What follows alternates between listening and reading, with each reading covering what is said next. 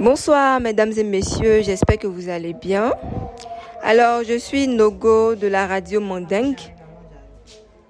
Aujourd'hui dans notre émission On dit quoi à Abidjan? Nous sommes avec Madame Soumaro, commerçante dans le marché d'Abobo. Alors Madame Soumaro, on dit quoi à Abidjan? Au fait, à Abidjan ça va, ça va. Seulement que le marché est dur. Euh, tout est devenu excessivement cher.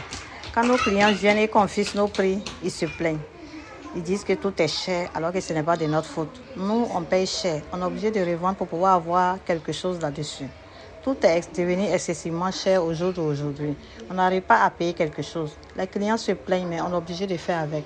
Eux, ils sont obligés de payer pour aller manger. Nous, on est obligé de vendre pour pouvoir avoir nos revenus.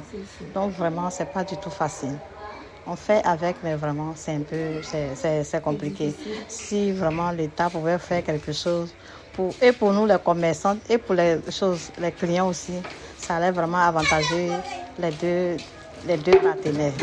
Gagnant-gagnant, et les clients, et nous qui sommes les, les commerçantes. Merci. Merci beaucoup, Madame Soumaro. Bonne soirée à vous.